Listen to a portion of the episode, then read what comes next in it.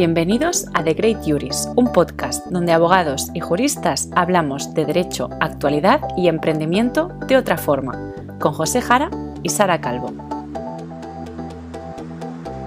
La entrevista de hoy yo creo que es una entrevista que mm, yo tengo la suerte además de conocer a la persona que hemos invitado hoy. Hola, hola, ¿qué tal? Hola Rafa, hola Mónica, hola Nacho.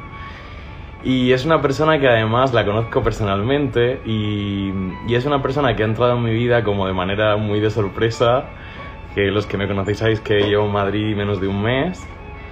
Y, y, bueno, pues tengo la suerte de conocer a la invitada de hoy personalmente, que se va conectando por ahí. Hola Raquel, ¿qué tal? Y, y, me gusta mucho el tema de hoy porque es un tema que no lo he visto en muchos directos. En, el, en general, creo que es un directo bastante novedoso en el sentido del tema que vamos a tratar hoy, porque es un tema como muy desconocido, esa es mi opinión, y me parece interesante tratarlo, me parece interesante comentarlo, sobre todo porque muchas, muchas de las personas que siguen el perfil o que se conectan a los directos o que enviáis preguntas, pues muchos de vosotros sois estudiantes del máster o juristas en proceso, gente que estáis en el grado o gente que está pensando estudiar derecho, ¿no? Y entonces hoy vamos a hablar de un tema muy interesante, no os voy a hacer esperar más porque además tengo aquí conectada a Raquel. Eh, hola Paula, hola, ¿qué tal? Hola Jonathan, ¿qué tal? Hola chicos, ¿qué tal? A ver, vamos a darle paso de seguida, que además eh, nos quiere hacer esperar.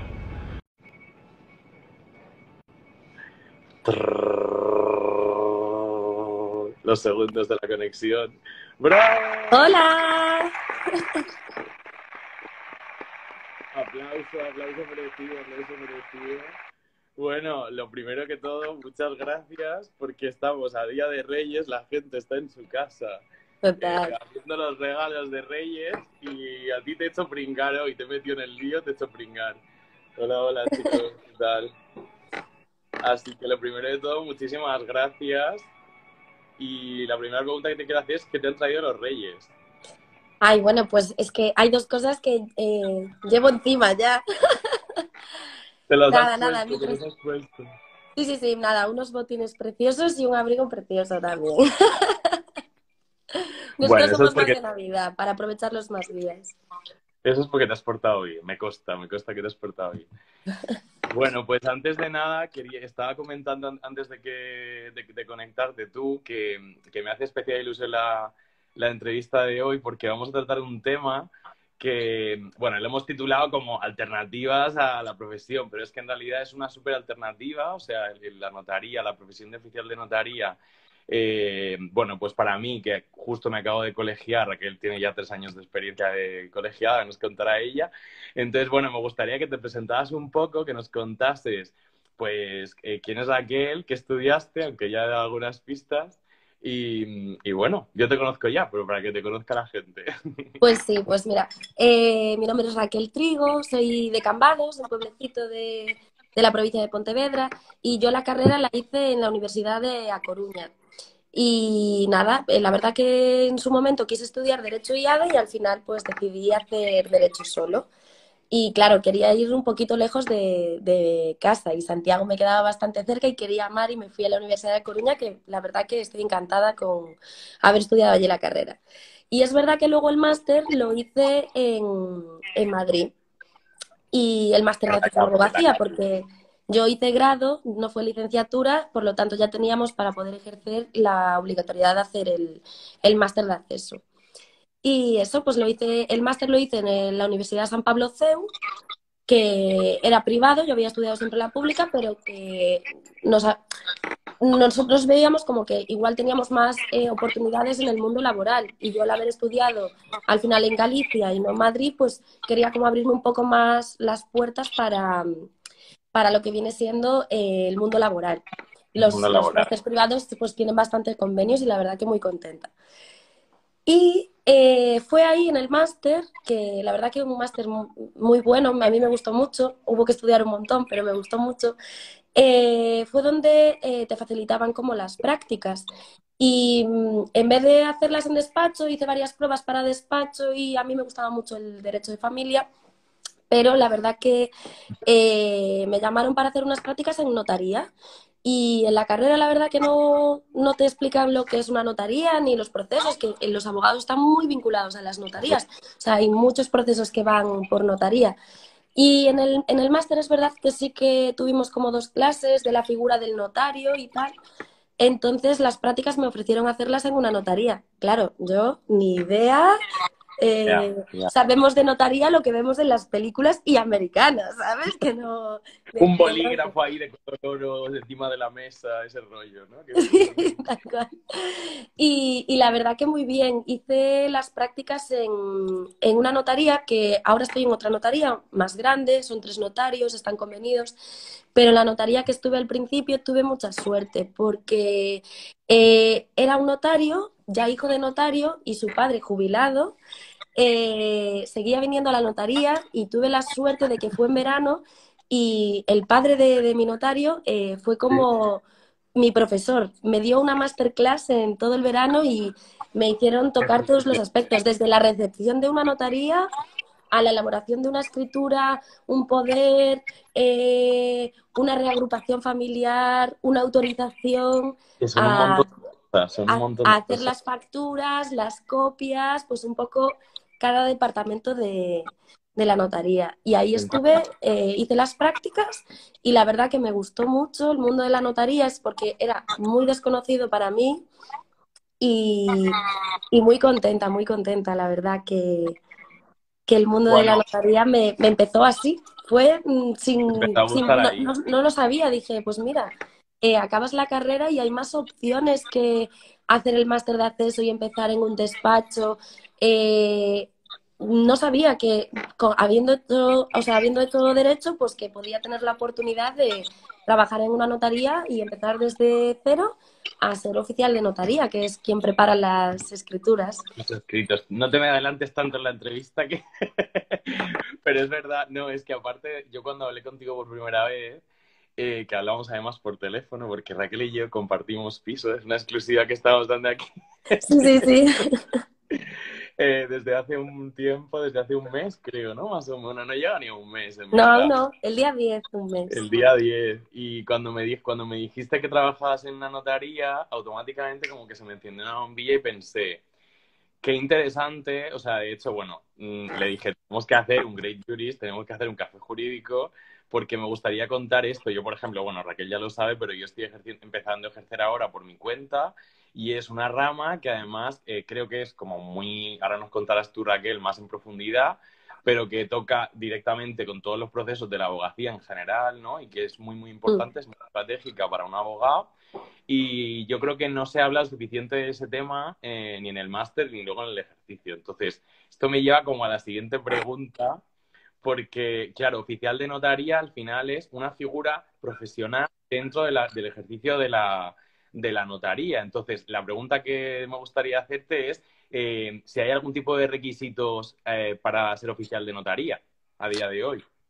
Pues a ver, eh, se podría decir que lo para tener como una base, lo ideal es que hagas una carrera eh, de derecho. Pero es verdad que yo en su momento eh, tenía compañeras que lo que hicieron empezaron desde cero, no tenían una base eh, jurídica, tenían otros empleos o habían hecho otro tipo de carrera que no tenía nada que ver con el derecho y empezaron pues eso desde cero, desde la recepción, pero lo que sí fueron aprendiendo eh, poco a poco, pues desde las escrituras más básicas, que al final en las notarías trabajamos con modelos, o sea, mm, cada notario pues va formando más o menos un modelo eh, dentro de todas las bases que tiene que tener una escritura, dependiendo de la escritura, y, es verdad que eh, te da una facilidad y una soltura a la hora de redactar o a la hora de entender los procesos o por qué tiene que venir esto en una escritura obligatoriamente o no, el tener una base de haber estudiado una carrera como derecho, pero yo eh, tuve compañeras pues que no, que venían de estudiar magisterio, otra chica era eh, cajera en un supermercado y la verdad que eh, o tienes experiencia o tienes una base jurídica que también empiezas de cero, o sea, empiezas también con recepción, unas diligencias poco a poco para ir formándote y Em, ¿cómo se dice?, familiarizándote con, los documentos y con los tipos de escrituras de, de notaría. Y es verdad también que en el, en el colegio notarial eh, puedes acceder a cursos, cursos de copista, cursos. Entonces también es una manera de poder entrar al mundo laboral de las notarías, justo. Sí. Bueno, los, eh, las notarías, yo por ejemplo, una de las cosas que, si no has trabajado nunca en un despacho, yo creo que es una pregunta que además esta me la han mandado por los comentarios de, de la cajita que pusimos ayer en el directo, que una de las, y que yo la tenía en mente, pero es verdad que en el, en el máster, por ejemplo, al final aprendemos los procedimientos, aprendemos, eh, bueno, pues cómo, cómo, tenemos que jugar las cartas a nivel tanto documental como procedimental cuando estamos en un juicio. Hablo del máster de abogacía, ¿no? O sea, que nos forman mucho derecho material y luego, pues, las reglas del juego, que es el procesal, ¿no? Pero no nos cuentan, eh, o sea, sí se nombran algunos de los documentos, ¿no?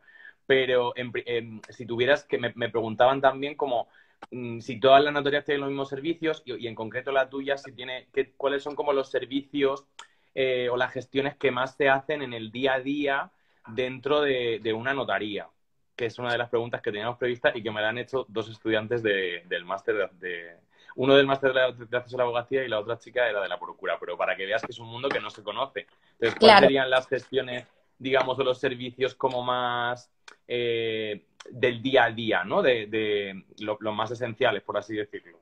A ver, eh, es verdad que todas las notarías al final eh, ofrecen los mismos servicios en el sentido de lo que es lo que tiene que pasar por notaría, donde tiene que haber una fe notarial, ¿no? Entonces eso al final todas las notarías lo tienen.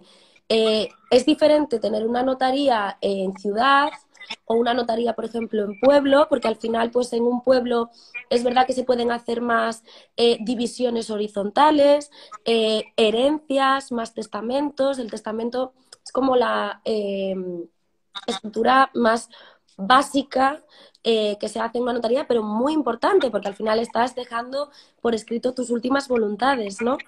Y, las notarías, da igual el tamaño, siempre el, la diferencia de los servicios son los mismos, pero lo que, lo que diferencia lo que más se hace o menos se, eh, se, hace en esas notarías es donde estén situadas, si están en un pueblo, si están en una ciudad. Claro. Claro.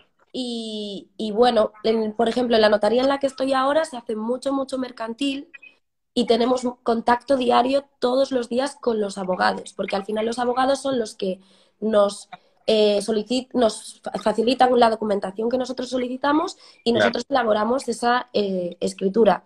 Entonces, al final, eh, en una notaría más pequeña, por ejemplo, tendrías un contacto más directo con un cliente, ¿sabes? Viene un señor, quiere hacer un testamento, solicita una cita para tener una previa consulta con el notario y luego el notario me da a mí unas pautas o hablo yo con el, el cliente y se elaboraría ese testamento y yo luego sé se puede firmar en el mismo día o se puede firmar, se concerta otra cita y el señor que, o la señora lo piense.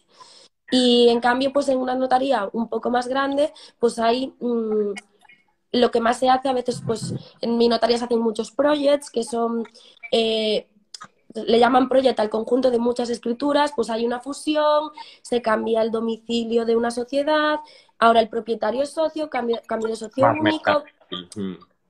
Entonces lleva una operación, lleva el conjunto de muchas operaciones pequeñitas. Entonces depende eso de la, de la notaría, donde esté situada sobre todo. Y oye, una pregunta que me han hecho también por ahí y que, y que lo habíamos comentado. ¿Cuánto cuesta un testamento? Porque es como el documento estrella y la gente piensa que vale un millón de euros hacer un testamento. ¿Cuánto sí, es gracioso, es gracioso. Yo cuando entré en la primera notaría que entré de prácticas, eh, también pensaba, uff, un testamento, eso tiene que ser como algo carísimo, ¿no? Sí, sí, sí, sí, de madre mía, pues no, mira, el, el, precio estándar es que están entre los 38 y 40 euros los testamentos, es como una escritura muy, muy importante y todo el mundo desde mi humilde opinión, considero que te ahorras problemas futuros y se los ahorras a tus familiares y considero que se debería hacer todo el mundo testamento. Y es una escritura muy básica, no vale mucho dinero y es como la escritura más importante que tiene en, el notario, ¿no? En la, en la, notaría. La escritura la firma el, el, testa, el, es el testador y el notario y esa escritura se queda en la notaría no tiene ni por qué llevarse una copia el, el, cliente, el que haga el testamento. Ya es un problema futuro de, los herederos de esa persona solicitar una copia posteriori. se queda registrado. Bueno, ahora hablaremos de la parte tecnológica, que también es una pregunta que me han hecho por ahí, pero me gustaría preguntarte que bueno, me has comentado un poco que, que evidentemente en las ciudades grandes pues se trabaja con todo tipo de clientes y, probablemente pues hay como mucho más nivel de documentación y de intensidad del trabajo, ¿verdad? Entiendo yo que será así que en, que en un sitio como más pequeño, ¿no? Porque hay más actividad económica, empresarial y tal. Claro.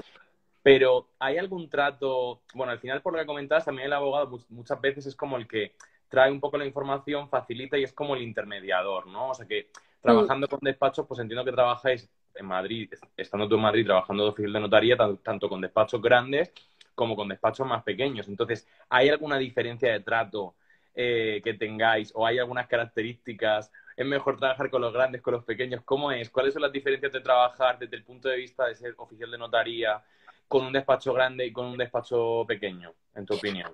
Vale, a ver, eh, hay como dos grandes diferencias.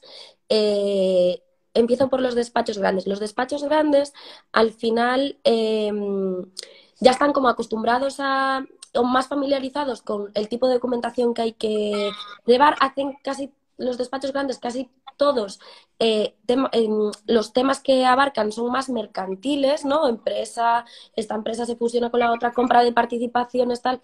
Entonces ellos están como más familiarizados con, con la documentación que nos tienen que facilitar y ya ellos se ponen en contacto contigo, es menos tedioso en el sentido de que te mandan ya toda la documentación, eh, son trabajan muchas horas los abogados de esos despachos, por lo tanto sabes que pides la documentación y siempre hay siete o ocho personas en copia en ese correo que alguno de ellos te va a mandar ese documento que falta, oye que hay que hacer el acta de titularidad real, me falta esto, la tenéis, tal.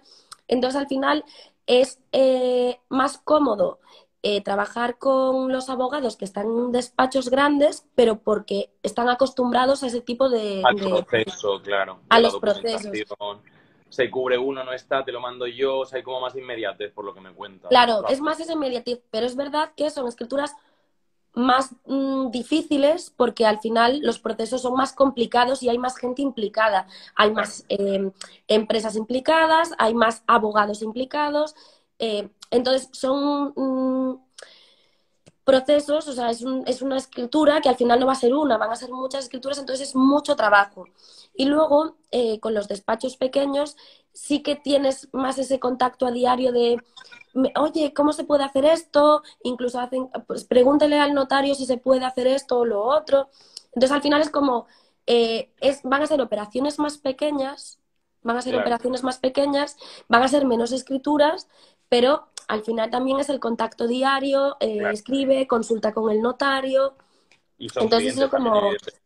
Sí, y luego los, los, la otra diferencia es que es, yo creo que los despachos grandes al final eh, ya delegan todo en la notaría, es decir, la notaría no se encarga solo de hacer eh, lo que viene siendo la, la escritura, sino que ellos ya nos dicen tramitarla vosotros, hacemos una provisión de fondos, entonces es como un servicio que ya... Más automatizado, claro. Se le pregunta siempre, no se da por hecho, pero es verdad que es como, ya nosotros vamos a buscar las copias cuando ya está todo el proceso finalizado. Se ha hecho una escritura, se lleva al registro de la propiedad o, el registro mercantil o a la entidad que sea y ya ellos mm, hacen una provisión de fondo para que nosotros hagamos todo el proceso. Eso lo hacen otros compañeros de, la notaría. Claro, tenéis más volumen con ellos también, o sea que en realidad... Claro, claro.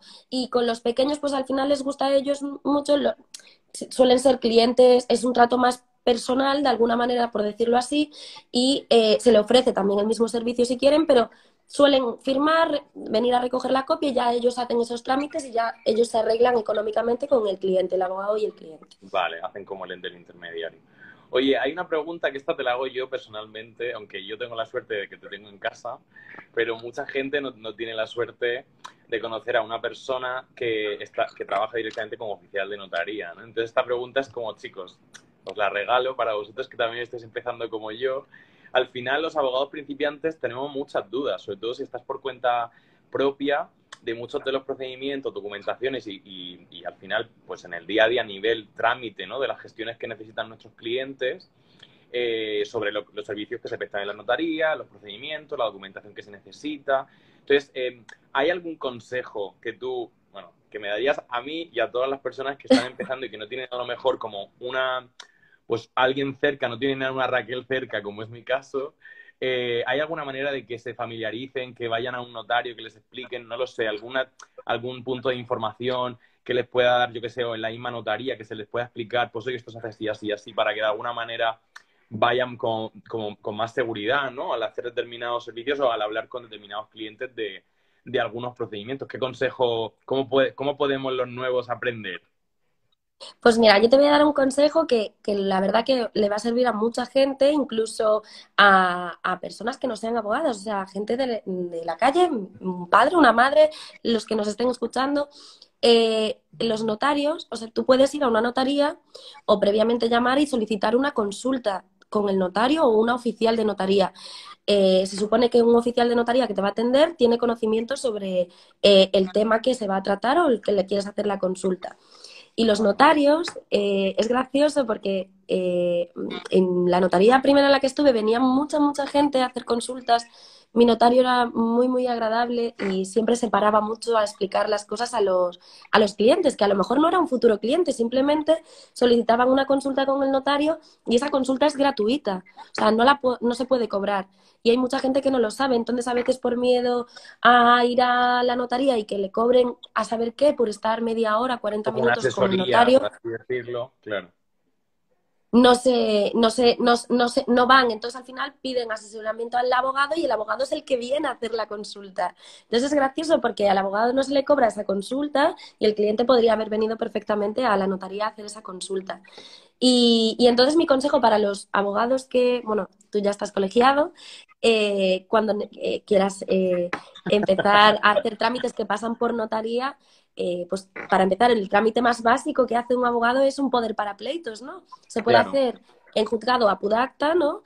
Pero eh, lo puedes hacer en notaría. Tampoco es una escritura muy cara y eh, tú puedes solicitar una consulta y dependiendo de si es un tema, los testamentos eh, los atienden los notarios. Tú quieres hacer una consulta de testamento y el notario te atiende porque es algo que lo quieres hablar con el notario, el notario te explica todas las formas, pero tú le dices lo que, lo que quieres hacer. Claro. Eh, de, de, todas formas, em, puedes solicitar eso, la consulta ante notario, pero aún así las oficiales están todas, estamos todas bastante preparadas o preparados. digo mucho en femenino porque es verdad que es un mundo, no, no, pero es un mundo donde hay muchas mujeres. Es increíble, pero en la primera notaría en la que estuve éramos prácticamente todas mujeres y en esta notaría ahora hay un poco más de eh, género masculino, se han jubilado compañeros, pero eh, somos mayoría mujeres. Eso dice algo. ¿Y por ¿eh? qué crees? ¿Y por qué crees? ¿Por qué crees que es eso? Pues sinceramente no lo sé, pero eh, es una pregunta que ya la tenemos tratado así entre compañeros y, es verdad que mm, mi primer jefe y su padre, que era notario también, ellos decían siempre que las mujeres trabajamos mejor. Entonces, no sé, pues yo también, lo creo, yo también lo creo. De hecho, el otro día estaba leyendo una noticia sobre los jueces que han entrado en esta promoción, que acaban de recibir ahora el Poder Judicial y que han sacado unas estadísticas, porque todos los años salen las, estadísticas de, pero en el examen de abogacía también, el examen de judicatura también, digamos como los exámenes que tienen oficiales, ¿no? Para adquirir una profesión o para ganar una plaza, como es este caso de juez o fiscal en España, salen como unos baremos y este año el perfil era una mujer, es decir, era como el setenta y pico por ciento de las juezas nuevas eran mujeres y, claro, al final es que eh, el derecho tiene un componente, si me lo permites, como muy de disciplina, ¿no? Y yo creo que en ese sentido muchas veces, pues a lo mejor eh, una mujer quizá, no lo sé, ¿eh? aquí voy de biólogo por la vida, pero que tengo la sensación que a nivel organizadas y tal, muchas veces eso puede favorecer una posición. Y ya que estamos hablando de posiciones, esto me lleva a la siguiente pregunta. Eh, claro, para ser notario en España, al final es un examen como el de una oposición, tú te presentas y ganas una oposición, la diferencia, corrígeme si me equivoco, Raquel, porque tú sabes mucho más de este tema que yo, yo me lo he leído un poco antes de conectarme hoy, pero al final es eh, la diferencia entre un registrador de la propiedad y un notario es que el registrador de la propiedad al final es como oficializa a nivel Estado y sí que recibe un salario del Estado y el notario gana ese título profesional y de alguna manera sus ingresos vienen de, la, bueno, de, de los servicios jurídicos que prestan a los clientes, ¿no? Exacto. Mucha, mucha gente bueno, también porque me lo explicaste tú un poco ayer, ¿eh? por eso no es aquí yo haciendo un research, que voy aquí de Steve Jobs, pero eh, la verdad, bueno, la idea que teníamos, ¿no? Pero, hombre, yo no, porque yo soy, yo soy abogado y sé, qué decir, imagino la dificultad y los temarios de, de, de aprobar una oposición como es la de notaría, pero mucha gente tiene como la creencia de que los notarios hacen el examen y ya, su firma les hace ricos, ¿no? Entonces, claro, me gustaría preguntarte, tú que estás ahí, que en el día a día, al final, la fe pública, ¿no? Que es lo que dan los notarios, que se pasan muchos años estudiando para eso, que al final no es solo una firma. Entonces, me gustaría que nos hablases un poco de esa responsabilidad eh, y de la importancia que tiene el procedimiento de, bueno, pues la notaría y sobre todo el hecho de cuál es esa responsabilidad real, ¿no? En el día a día de la notaría. Claro, a ver, ah, como nombraste la figura de registrador, hay, una pequeña, o sea, al final el registrador eh, es el que tiene esa responsabilidad última de inscribir o no inscribir ¿no? En, el, en el registro eh, las escrituras que se hacen en la, en la notaría lo que se eleva a público de una empresa, eh, mm, una persona compra una casa, pues lleva su título nuevo, que es esa escritura de compra-venta, a inscribir en el registro de la propiedad. Entonces el registrador al final no tiene ese trato cara al público como tiene el notario, no tiene una consulta como yo puedo llamar al registro de Murcia y decir, quiero hablar con el registrador. No, no, no, no, hay ese servicio como cara al público, ¿no? Y allí también hay oficiales de los registradores, que son también los que preparan un poco la documentación para dársela al registrador. El notario al final tiene un trato cara al público diario, eh, donde no es eh, firmo y ya está, siguiente firma, firmo y ya está, no tienes que dar una explicación de lo que están firmando, tienes una responsabilidad, o sea, esa firma, que al final es un gesto eh, muy básico, conlleva una responsabilidad de, del notario. ¿no? Por ejemplo, el notario tiene que ver eh, la capacidad de la persona que va a firmar, si es una persona que está capacitada en ese momento mentalmente para poder firmar. Por ejemplo, volvemos al tema del testamento, que es algo como una escritura básica, pero muy importante. El notario tiene que ver que ese señor que está haciendo un testamento no está influenciado por uno de sus hijos, eh, que lo que está poniendo en el testamento es lo que quiere. Claro, que no tiene un consentimiento viciado, que está en las, facultades, y eso es una responsabilidad muy grande. Claro, entonces, eh, ¿hasta qué punto el notario tiene como que hacer unas preguntas previas a la persona que va a hacer, por ejemplo, el testamento, en este caso que estoy hablando, de ver si es lo que él quiere, mm, para ver si está bien y no, mm, ya está muy mayor y no es consciente mucho de lo que está haciendo? Por ejemplo, una pregunta básica que le hacen siempre es, ¿cuántos hijos tiene? Los nombres. ¿Sabes? Como para ver. Claro, como para que la gente piensa que el notario llega, firma y ya está, y no, o sea, hace unas preguntas. Ahora, cuando cambió la, la ley hipotecaria, por ejemplo, eh, antes hacías la compraventa y el préstamo, y ahora hay una escritura previa, que es un acta previa, que se llama para ver también la capacidad, y, la, y el notario hace una explicación de lo que viene siendo el préstamo, las condiciones del préstamo, hace un pequeño test, bueno, bastante básico que es para que ver que ese cliente que va a firmar un préstamo que, que, tiene esa capacidad lo entiende, entiende los, la, la responsabilidad universal o si está acotada. ¿Sabes? Como que, entonces al final el notario un proceso de evaluación personal humano, claro, yo no lo sabía. Y, y, dependiendo del cliente, a lo mejor si viene con abogado, el abogado ya le ha explicado muchas cosas y por lo tanto eh, ya viene como preparado el cliente y es más rápido ese tipo de firma, pero cuando viene un cliente que no ha tenido información con abogado, pues Aparte de la explicación que le puede dar la oficial en la entrega de documentación o lo que sea, también, y las mil llamadas de teléfono que te hacen los clientes siempre en una firma, también, pues eso, el notario luego hace otra explicación, le pregunta al cliente reiteradas veces, entiende lo que va a firmar, sabe que esto es esto, sabe que. Entonces, pues. Eh... Una responsabilidad. Oye, y una pregunta también, hablando de, estamos hablando del tema del testamento, pero uno de los servicios más demandados, según me has comentado también, es el tema de las compraventas, que además es una cosa como todo el mundo se compra una casa, todo el mundo, y al final es un procedimiento bastante, por lo que tengo entendido, bastante común en el día a día en la notaría, ¿no? Sí. Eh, ¿Cuáles son los puntos fuertes de, este procedimiento a nivel notarial? Quiere decir, al final, si hablamos de, de procedimiento a nivel de la compraventa, ¿qué nos puedes contar a los que no tenemos ni idea de la notaría de este procedimiento, que es bastante popular? Vale, pues a ver, mm, eh, es como una de las escrituras, en mi notaría de ahora, en la otra notaría también tenía, vamos, eh, dos compañeras que estaban, tres, tres compañeras que estaban eh, todos los días haciendo compraventas, préstamos, bueno, me acuerdo mucho de Belén, de Pilar, de Chiqui, o sea, Nines, unas cracks, unas cracks. Les, tengo mucho cariño, que ya hace un añito que no estoy con ellas. Y alguna la, he visto por aquí conectada en el directo, fijo que después me tienes fans, tienes fans. Yo he hecho scroll y era como, Raquel, Raquel. Sí, sí, sí, sí. Y nada, mis compañeras maravillosas todas. Y, y bueno, por ejemplo, la compra de las compañeras de Raquel. Un saludito. Eh, por ejemplo, la compraventa. Es verdad que, por ejemplo, em, yo que estudié la carrera en Galicia y, y, ahora, pues eso, trabajar, trabajo en Madrid, eh, hay muchas compraventas que se hacían en documento privado, que son totalmente válidas, ¿no? Pero si yo, por ejemplo, te, em, Imaginemos, yo compré una casa al vecino, ¿no? Ese documento es privado y, esta casa es mía porque se la he comprado y pagado a este señor. Pero entonces, em, esa compraventa, a la o sea, es, es real, existe, pero yo si el día de mañana quiero vender esa casa, eh, eh, el comprador va a querer que al solicitar una nota en el registro de la propiedad salga que yo soy la titular, que yo no lo estoy vendiendo a mala fe sin ser mía esa casa, ¿no?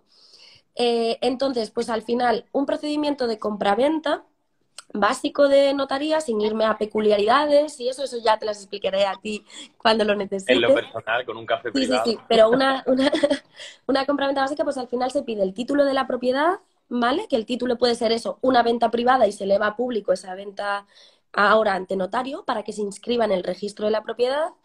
Eh, el, eso, el título de la propiedad, que puede ser una donación, una herencia, una compraventa privada, em, una extinción de condominio entre hermanos, que es que tenían todos la casa y uno de los hermanos se lo, se lo queda.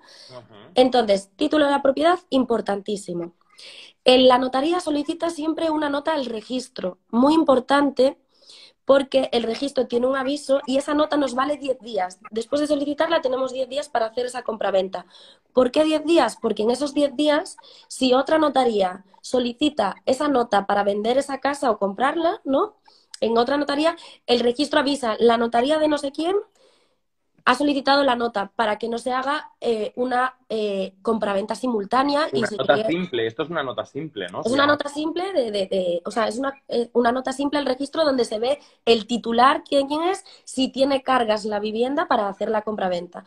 Luego se pide también el documento de, em, de que está al corriente a los pagos de la comunidad, el IBI de los últimos meses. Importante.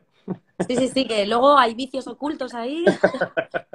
Eh, y luego, si eh, los compradores y los vendedores son personas físicas, es decir, así, eh, su documentación, el DNI, muy importante. En la notaría no se aceptan carnés de conducir. Siempre... Eso es muy importante. Ni la app de la DGT tampoco. Tiene que ser el carnet físico, el DNI físico.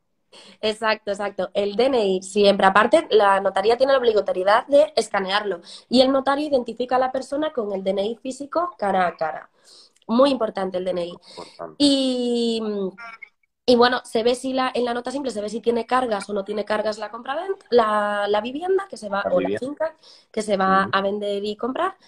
Y, y, ya está. Si es una mm, sociedad, la sociedad tiene que traer el título, la escritura de constitución de esa sociedad, la, persona que viene en representación de esa sociedad, si es el administrador único o si es un apoderado, si es el apoderado, el poder. Y si es el administrador único o mancomunado, pues las dos figuras o lo que ve, mm, ya entrando donde como... se refleje ese cargo, claro. Exacto, donde se le refleje ese cargo, una escritura de... o simplemente se hace un poder concreto para que una persona vaya a vender. Entonces ahí ya habría que pedir documentación de la sociedad. Y muy importante, eh, preguntarle al comprador los medios de pago y si hubo unos, unos pagos previos, que suele haber en las compraventas un, un, Adelanto total, sí.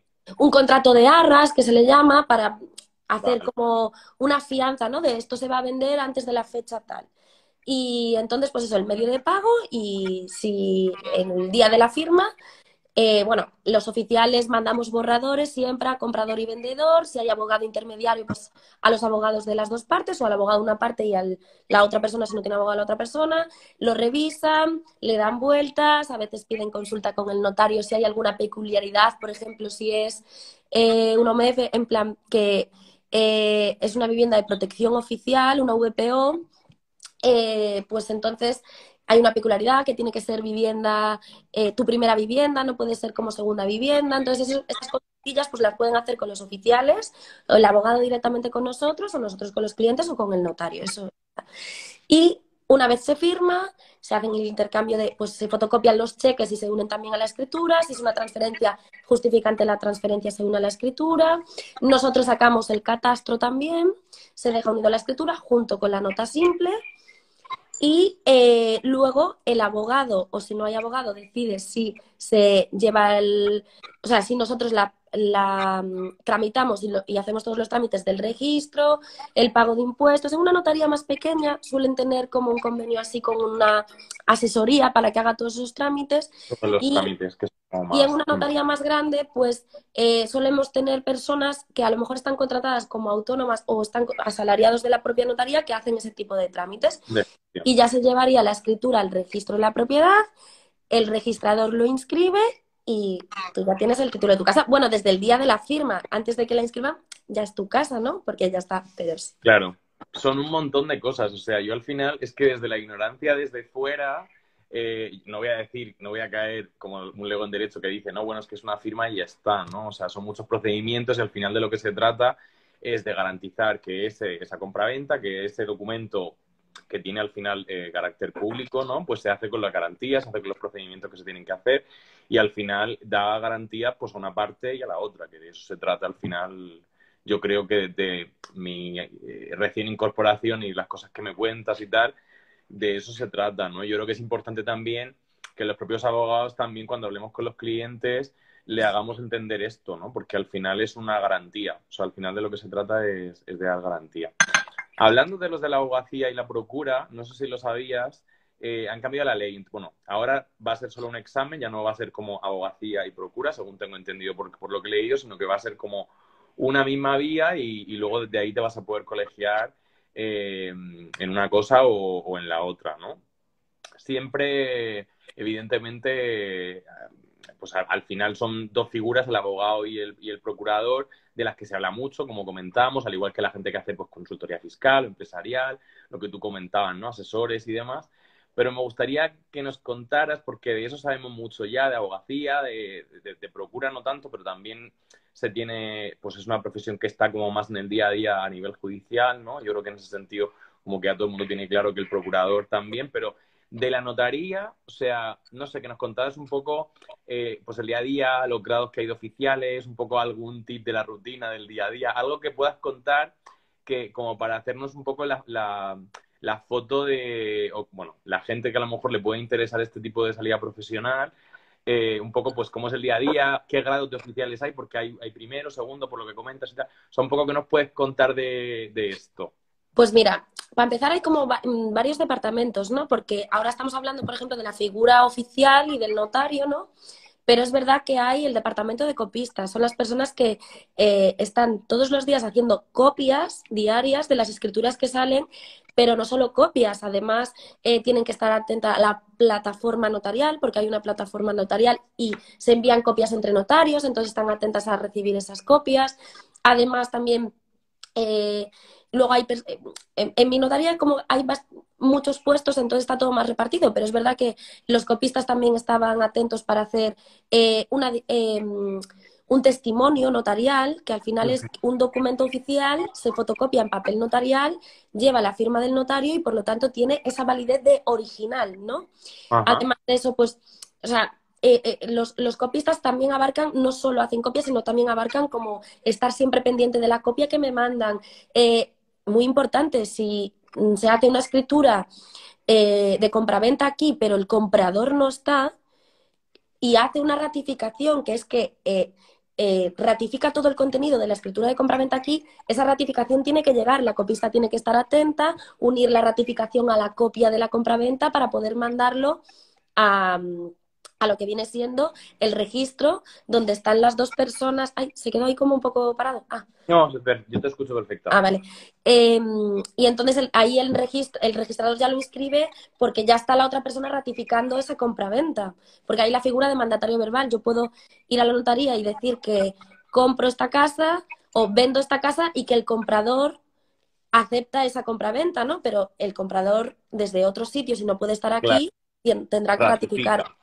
Entonces, que, hay que hacer esa figura de copistas. Luego también está la parte de contabilidad, porque eh, dependiendo de si es una notaría más grande o más pequeña, pues es verdad que eh, necesitan más gente, menos gente, pero la contabilidad de la notaría es algo muy tedioso. Todos los días se hacen escrituras, todos los, días, todos los días se tienen que hacer esas facturas, ¿no?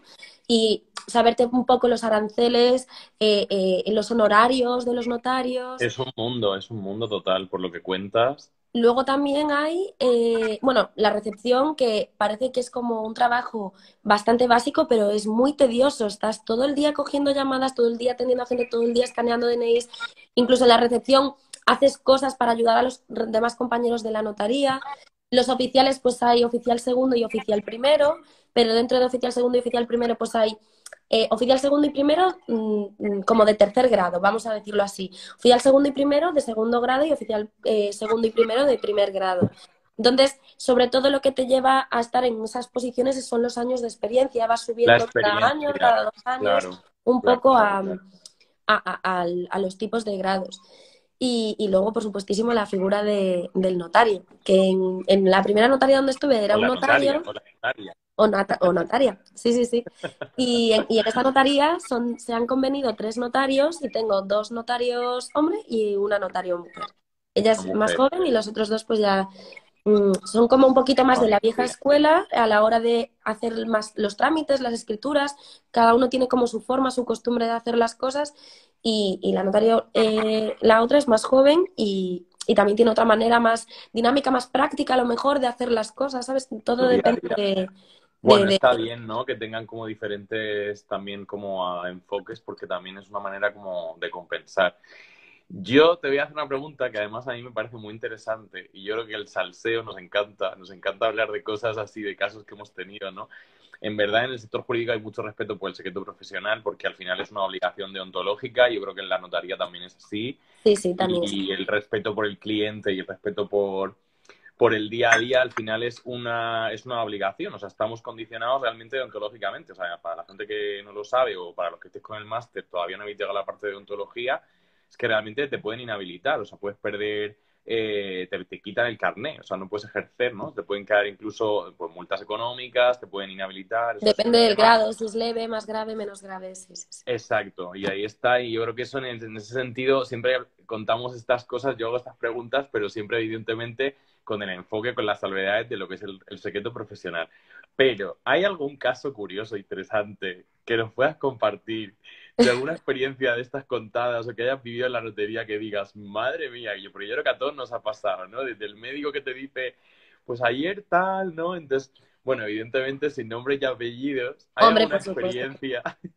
Pues a ver, eh, no es una escritura que yo, haga, yo haya hecho en concreto, ¿no? Pero volvemos al testamento. Eh, al final la gente eh, no, no tiene mucha idea, ¿no? Como es un testamento, si se hace de forma conjunta, los cónyuges, o si mm, se hace de forma separada. Es verdad que en Galicia hay la figura del testamento mancomunado, pero no se suele hacer porque al final eh, es un follón, ¿no? Mm, tener el testamento mancomunado. Pero es gracioso porque cuando yo empecé en la notaría veía que las parejas eh, venían a la notaría a hacer la consulta conjuntamente y se hacían eh, el testamento. Yo decía, pero ¿por qué van de manera conjunta si al final cada uno tiene su testamento, ¿no? Depende de la vecindad civil que tengas. En Galicia, pues, hay otro, se aplica otro código, pero por ejemplo en Madrid, pues, venían las parejas y hacían el testamento. Testamento básico usufructo eh, universal y vitalicio, en su caso, eh, para el cónyuge, ¿no? Y eh, a partes iguales para los hijos. En para los hijos. Exacto. Entonces, es gracioso porque veías, ¿no? a lo mejor una pareja que venía a hacer su testamento, pues lo hacían básico, ¿no? Mi pareja, mi marido, usufructo, mis hijos, todo a partes iguales y peculiaridades, ¿no? Pues sin grabar la legítima, que no se puede, pero con alguna peculiaridad. Entonces, a lo mejor es muy importante mandar el parte testamentario, que es eh, donde luego aparte esas últimas voluntades de Pepito eh, hizo el último testamento, la notaría tal, ante el notario tal. Entonces, eso es como muy importante hacer el parte testamentario en el día. ¿Por qué? Os cuento la anécdota. ¿Por qué? Porque eh, nosotros, si vamos, voy a poner un ejemplo, o sea, yo voy a una notaría, hago el testamento con mi pareja, eh, nos de acuerdo, hacemos el testamento, mandan el parte testamentario y puede ser el día siguiente o a los 10 minutos o a la media hora me voy a la notaría de enfrente, hago otro testamento, ¿vale? donde dejo y añado legatarios, hijos no reconocidos, donde puedo poner... Venga ya. Sí, sí, sí, sí. O sea, puedes cambiar el, el, testamento. Y puedes hacer el testamento. Eh, puedes poner y cambiarlo todas las veces que quieras. Puedes hacer 500 testamentos en tu vida si quieres. El válido es el último, ¿sabes? Entonces, pues en un caso en el que eh, una pareja hizo el testamento eh, y a posteriori esa persona hizo el testamento y la familia vino como a buscar a la notaría, ¿no? Con certificado de últimas voluntades. No, sin el certificado de últimas voluntades, que se, solicita a los 15 días del fallecimiento de la persona, a, recoger el testamento. Dicen, tenemos aquí una copia simple. Eh, esta persona hizo el testamento aquí. Y en el certificado de últimas voluntades, que es un trámite que se, lo puede hacer la persona o se puede pedir en la notaría que te lo soliciten también, había hecho un testamento posterior donde ya no cuadraban las cosas que había como pactado, ¿no? Con su pareja en ese momento. Entonces es que es gracioso porque... Sorpresa. Sorpresas que te llevas, ¿sabes? Ya, puedo imaginar. Sobre todo en plan el perfil lo mejor, pues yo qué sé, claro, al final hasta el último momento de tu vida, pues tú puedes decidir qué es lo que va a pasar con, tu, con tus bienes, está claro, ¿no? Y bueno, yo creo que es un derecho al final que a nivel, que decir, personalísimo. Pero claro, me parece como muy divertido el concepto. También es una cosa que has contado, me parece, gracias por compartirlo, porque a mí me lo contaste por encima y dije, esto lo tiene que contar en el directo porque me parece una maravilla. Eh, está muy, me parece muy, muy interesante. Eh, hablas mucho de la plataforma, ¿no? Y claro, yo por ejemplo, porque ya me lo has contado, pero claro, lo que tú dices, para en este caso, por ejemplo, pues el último, el último testamento es el válido, pues a lo mejor lo hizo en la notaría de enfrente eh, dos semanas después sin la presencia de los familiares o... es que no tienes la obligación de hacerlo en presencia de los familiares. Las parejas lo suelen hacer por, por, hacer un testamento más o menos igual. ¿Sabes? Que, que les beneficia a los dos y beneficia a los hijos y, a los descendientes, o pues si no tienen hijos, pues a los hermanos, o dejan legados, o en ese momento de su vida, está claro. Pero claro, hablas de la plataforma desde la ignorancia, yo ya, yo ya sé la respuesta porque me lo has contado, pero a lo mejor hay gente que no lo sabe. Claro, en, las notarías disponéis como de un acceso eh, intranet, entiendo, que no sé si pertenece al gobierno o no. ¿Qué nos puedes contar de esta plataforma? a mí me parece como... Sí, sí, sí, perdona por interrumpir, José.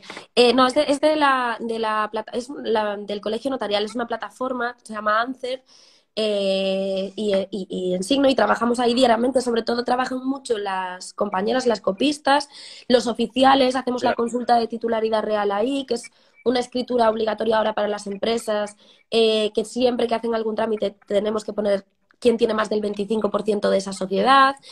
Entonces, al final es una plataforma que, con la que trabajamos todos los días. Eh, los notarios, las notarías, se, mm, es, una, es la única manera de intercambiar las escrituras pueden mandarte una copia electrónica y es válida solo de esa manera. ¿Sabes? Vía la plataforma notarial. Recibimos una copia con la firma electrónica del notario, los envíos y los envíos al registro, las comunicaciones a las comunidades para, los, para el pago de impuestos. Todo eso, el notario tiene una tarjeta con la que entra y que firma esa bandeja de entrada donde están todos los trámites que pasan con un carnet de estos digitales, pim, pim, pim. una tarjetita que se mete en, ese, en un tarjetero como ese y eh, tienes una clave, el notario tiene la suya propia donde él firma eh, con su clave PIN eh, el envío de esa documentación porque al final es una firma electrónica del notario. claro. Los demás tenemos acceso con nuestra tarjeta, pero no podemos firmar ese envío. Eso es el, envío se lo firman los, los notarios. Claro, los notarios. Mira, nos pregunta Amparo Salón por aquí, que Amparo Salón es magistrada en Valencia, además, que es futura colaboradora Great Jurist. Eh, ¿Hay registro de poderes revocados?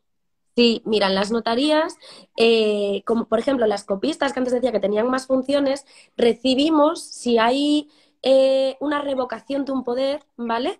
Eh, recibimos en la, en la, por la plataforma notarial ese aviso de que Pepito en la notaría de tal revocó el poder X y recibimos ese aviso porque se supone que es un poder que se hizo en nuestra notaría. Se supone, no, es así, nos notifican a nosotros. Entonces, como esas escrituras, las físicas, que se llaman matrices, ¿vale? Que luego se, archivan en tomos, se llama protocolo ese tomo, eh, se pone a mano que eh, al lado de esa escritura, ¿no? En la parte de atrás, en un lado donde estime el notario o la copista que lo haga, donde quiera, al final de la escritura se pone que ese poder eh, queda nulo porque se ha revocado en la notaría mm, de Valencia ante el notario tal con número de protocolo X, se pone esa nota y el notario firma esa nota para que así ese poder, si lo eh, quieren utilizar, no tenga validez ninguna y se hace también en esa plataforma notarial un aviso de la revocación de ese poder para que no, se pueda utilizar. Para que no tenga efectos, claro, claro. No, a mí me, me, parecía evidentemente necesario, pero claro, como es algo que desconoces, por eso te he preguntado por esta plataforma, porque al final es una es, es, el día a día que para ti es como lo tienes ya en, en, el trabajo en el día a día, pero bueno, pues igual que tenemos el LexNet los abogados, pues esta está para los notarios, ¿no? Y cada uno tiene la suya, pero me parecía interesante preguntártelo. No sé si hemos respuesto a la pregunta de Amparo, yo creo que sí. Y estamos además cerrando el tiempo porque tú tienes que salir volando, literalmente sí, volando. Sí, tengo el avión ahora. Para venir a casa. Que bueno, yo te quiero hacer la pregunta de Great Juris, que es la pregunta que hago siempre, que a mí me gusta mucho hacerla y que es una manera también como de conocer más eh, a la persona, porque al, final el derecho es una carrera muy vocacional, es una carrera que el estudio tiene algo como yo soy ateo, pero me refiero, tiene un punto religioso porque es como, bueno, pues estás leyendo, pues de alguna manera estás leyendo un poco la historia, ¿no? Cuando estudias derecho y es una carrera que si la interpretas desde el punto de vista del ejercicio, sea jurisdiccional, sea desde el punto de vista de la abogacía, la notaría, tiene una, un componente como muy vocacional. Entonces es una pregunta que a mí me gusta mucho hacer en Great Juris cuando terminamos el podcast, antes de cerrar, eh, y me gusta mucho porque cada persona tiene como una respuesta diferente, ¿no?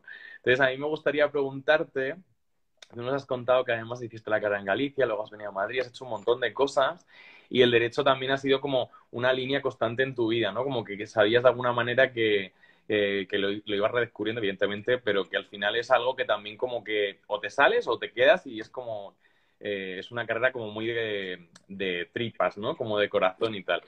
Entonces me gustaría preguntarte eh, si pudieras enviarle un direct message, como se dice en Instagram, un tweet de Twitter, como tú quieras.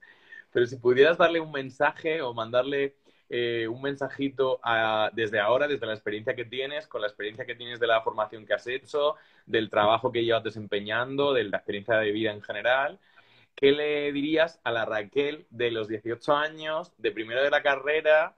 Eh, si pudieras enviarle ese tweet o mandarle una nota de audio por WhatsApp, no sé, como quieras, pero ¿qué le dirías? O sea, puedes, puede ser de cualquier cosa, referente a la carrera, referente a la formación, referente a lo que tú quieras. Tienes completamente libertad para, para mandarle ese mensaje, ¿no? ¿Qué te gustaría decirle a esa Raquel de los 18? Pues a ver, yo creo que, que como tú dices, es una carrera muy vocacional y es verdad que eh, a mí siempre me gustó mucho el derecho, me gustaba mucho el derecho de familia, luego en la carrera de sucesiones. Si le tengo que, yo creo que le diría una cosa diferente a la Raquel de 18, a la de 19, a la de 20, ¿no? Pero en concreto a la de 18, sí, creo que le diría algo diferente. A la de primero de carrera, a la de primero. Pero a la de primera de carrera de 18 años creo que le diría, eh, no salgas tanto y estudia un poco más. creo que le diría eso, la verdad le dirías eso, yo te, tengo que, te aplaudo, te aplaudo. Le diría eso. Es la mejor respuesta, la mejor respuesta que he tenido hasta ahora, porque la verdad es que es una carrera que, que lo hablaba la semana pasada con los compañeros de, con el equipo de, mm, eh, de Visto para Sentencia, ¿no? Que decía uno de ellos como, eh, uno decía que más la parte práctica, otro decía más la parte de, oye, ponte en serio, porque luego realmente como que es una carrera que te pide como mucha que se asienten las cosas, ¿no? Es una carrera como que es como un mojito que le das vueltas y luego ya pues se queda el azúcar, se queda se quedan la, la ¿cómo se llama? La, la, hierbabuena y, los hielos, ¿no? Es una carrera como que tienes mucha información y tal, y yo creo que, bueno, es un, es un muy buen consejo. Eh, muy, muy, es que tú eres una persona como muy, es una tía muy... No, pero es verdad, es verdad, o sea, al final el primer año, 18 años, eh, te ves fuera de casa y te encanta salir y, y era como que no, me, no te tomabas tan en serio la carrera, ¿sabes? Luego ya le ves las orejas al lobo y dices, concho, que tengo que estudiar mucho, que esto no, no es tan fácil, ¿sabes? Es verdad que a mí ya me tocó grado, entonces tenía mucha práctica y, y eso me gustó muchísimo de la carrera. Pero sí, le diría eso, que no salgas tanto y estudia un poco más y sé una esponja, sé una esponja, porque tuve profesores muy buenos y, y, y la verdad que eh, en los últimos años quise como absorber toda esa información y esos conocimientos y el primer año como que me lo tomé más a risa, ¿no? Pero sí, le diría... ahí donde estoy, acabo de llegar a la facultad, que son unas birras... Bueno, yo también tengo que decir que hay que vivir, ¿no? Que evidentemente hay que vivir y que luego es verdad que el derecho es como de fondo, ¿no? O sea, es como una profesión que tenemos que estar toda la vida estudiando. Eh, bueno, lo único que te puedo decir es que tienes un montón de fans, estoy haciendo scrolling y la gente te dice todo el rato, te manda fueguitos y corazones. Yo también soy muy fan tuyo. Eh, muchísimas gracias por eh, estar aquí hoy conmigo, el Día de Reyes, compartiendo todo esto, que me parece un lujo y súper necesario que lo hayamos hecho. a mí, yo he aprendido un montón hoy contigo hoy aquí. Eh, y espero que, bueno, con tu permiso, lo voy a colgar este vídeo en el feed para que la gente lo pueda ver de los compañeros que no se hayan podido conectar en el día de hoy. Eh, y bueno, lo colgaré y te doy las gracias por compartir este día. Además, que estás con la maleta en la puerta, te voy a dejar ir ya. No sin antes decirte que muchísimas gracias, que, que yo a nivel personal soy feliz de tener una Raquel en mi vida. Veo que todos tus amigos, que muchos están conectados también, también. Así que muchísimas gracias. Muchas gracias a ti, José, porque mm, me encanta esto que haces todos los jueves. Si alguien quiere participar eh, en temas jurídicos con José y contar sus experiencias, pues seguirlo en, su Instagram. Tiene The Great Juries y también ahora que se ha colegiado, si queréis consultas de abogacía. Para pues, todo, hacemos de todo. Hacemos de todo. abogados, sí, sí, sí, maravilloso, José. Y, y, lo que, de verdad, cualquier consulta le podéis hacer él y sin problema me podéis preguntar cosas de notaría. Eh, que, vamos, que no tengo ningún problema en contestaros y explicaros las cosas que necesitéis. Muchísimas gracias, José. Muchísimas gracias, Raquel. Oye, buen viaje y nos vemos en casa, nos vemos luego. sí, nos vemos, nos vemos a las 12, que llego al aeropuerto. Un beso. a las 12, te espero, te espero. Un beso. Chicos, gracias. a todos, gracias Nacho, gracias Nosona, gracias Luis, gracias a todos, Amparo, un saludo. Gracias, Pilar, mi compañera. Adiós. Chao, chao. Y recuerda, si te gusta lo que hacemos, visita nuestra web de Bicons y síguenos en redes sociales para poder decir con nosotros We are making Yuris great again.